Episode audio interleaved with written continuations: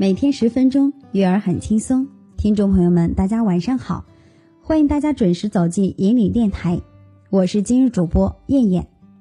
今天我们一起来学习一篇文章，文章的题目是《当老母亲遇见送命题》，朋友圈开始倒贴甩卖娃。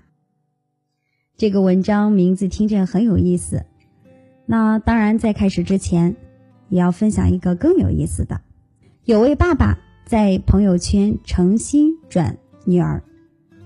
朋友圈的文字是这样的：“亲爱的未来亲家你好，我女儿有房有保险，会游泳，年满十八会配车，过年随意去哪家，可以不要彩礼，结婚婚嫁配好，送车送房包办酒席，礼金全给孩子。”唯一的要求，能不能现在就接走，把作业都辅导一下，谁家的媳妇谁养。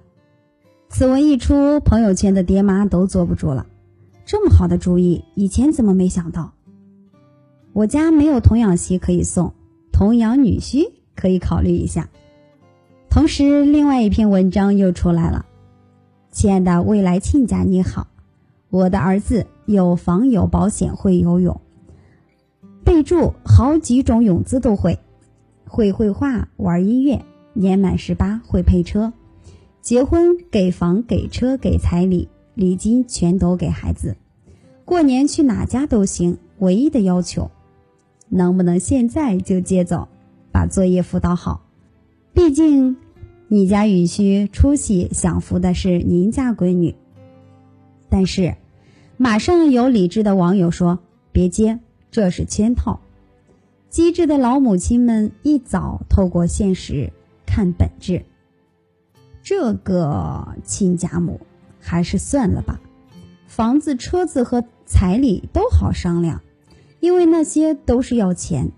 可是辅导作业不一样啊，辅导作业是要命啊，朋友，保命重要啊。和命比起来，什么车子、房子、彩礼、礼金都是身外之物。这可不是玩笑。近日，一张妈妈陪儿子写作业气到脑梗住院的病例在朋友圈炸了。近期，南京总医院神经内科收治了一位三十三岁的妈妈。根据该院神经内科副主任医师介绍，病人平时对女儿的要求比较高，发病当天。已经晚上十点半，孩子的作业不仅没有写完，还在那里磨磨蹭蹭。这位妈妈十分着急，情绪也跟着激动起来，开始大声训斥孩子。谁知当天晚上，妈妈就出现口角歪、手握笔困难等症状。结果到了第四天，症状还不见好转，才医院就诊，发现脑部有一个急性脑梗的病灶。无疑，这件事情又引起了家长们对于作业的热烈议论。不提作业，母慈子孝；一提作业，鸡飞狗跳。家长对于辅导作业的痛苦有着普遍的共鸣。但是，除了孩子本身的因素，有的家长辅导作业的方式也值得提倡。有的家长在陪孩子写作业，简直是在监密监视。这一横要不要写短一点？又错了，能不能想清楚在哪儿写？一出错，帮忙擦掉，重来。不会的题目从头到尾告诉孩子第一步、第二步、第三步，等等等等。这样写写擦擦、指手画脚，反而打断了孩子的思路，让他们无所适从。家长的辅导甚至会变成一种干扰。它打扰了孩子正在形成的专注力和思考能力，造成了孩子不动脑、不思考、凡事依赖的习惯，而且这样搞的学习好像变成了家长的事，最后自己心力憔悴，容易发脾气。看到这里，可能不少家长有疑惑了：那我到底该怎么做呢？陪孩子写作业，陪是习惯。家长一定不要本末倒置，忽视了孩子的主体地位。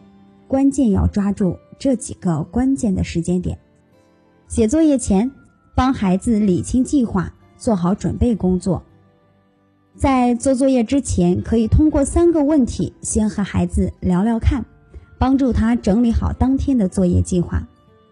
问题一：今天作业有哪些？各科作业量有多少？问题二：你觉得哪一项最重要？计划从哪一项开始完成？问题三：你打算怎么完成？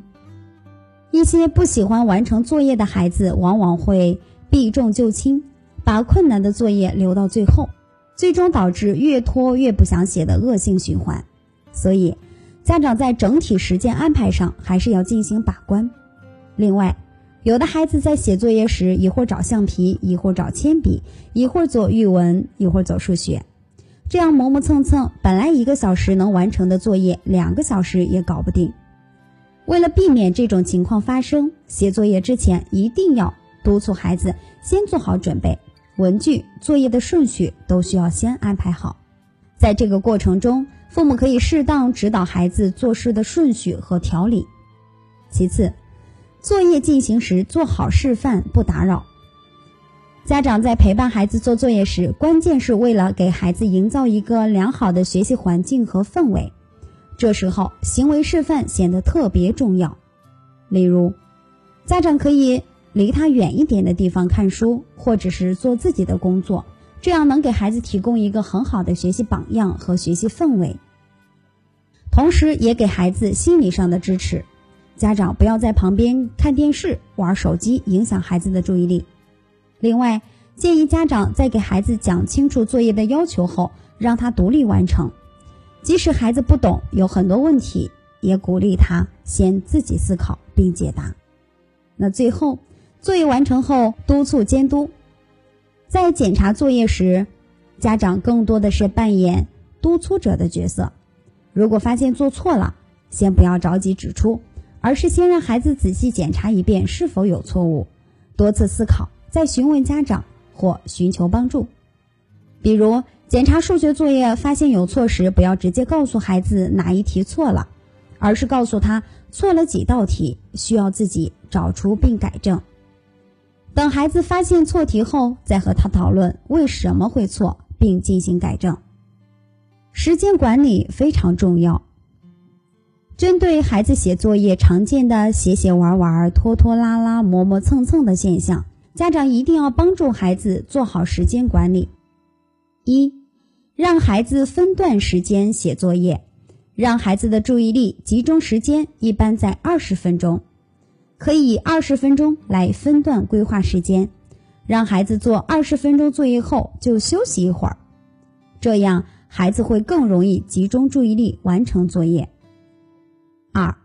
要给孩子提供安静整洁的学习环境，孩子学习的地方要简洁整齐，尤其是书桌，不能堆放玩具等其他的杂物来分散孩子注意力的东西。三，不要认为孩子写作业时间越长越好，一定要给孩子留下自由支配的时间。如果孩子在合理的时间内把作业写完了，余下的时间就可以让他自由支配，做他自己喜欢做的事情。当然，养成这样的习惯后，孩子就会抓紧时间完成写作业了。好啦，以上就是今天给大家带来的文章分享。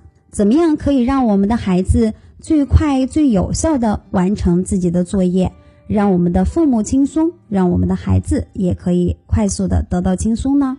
今天的文章你有没有学到一些本领呢？可以在我们孩子的身上来尝试一下，排除孩子周边的环境干扰，同时帮助孩子梳理好作业的轻和重。再次呢？帮助孩子做好监督的工作以及陪伴的工作，剩下的工作交给我们的孩子吧。相信我们的孩子一定可以做到最优秀的。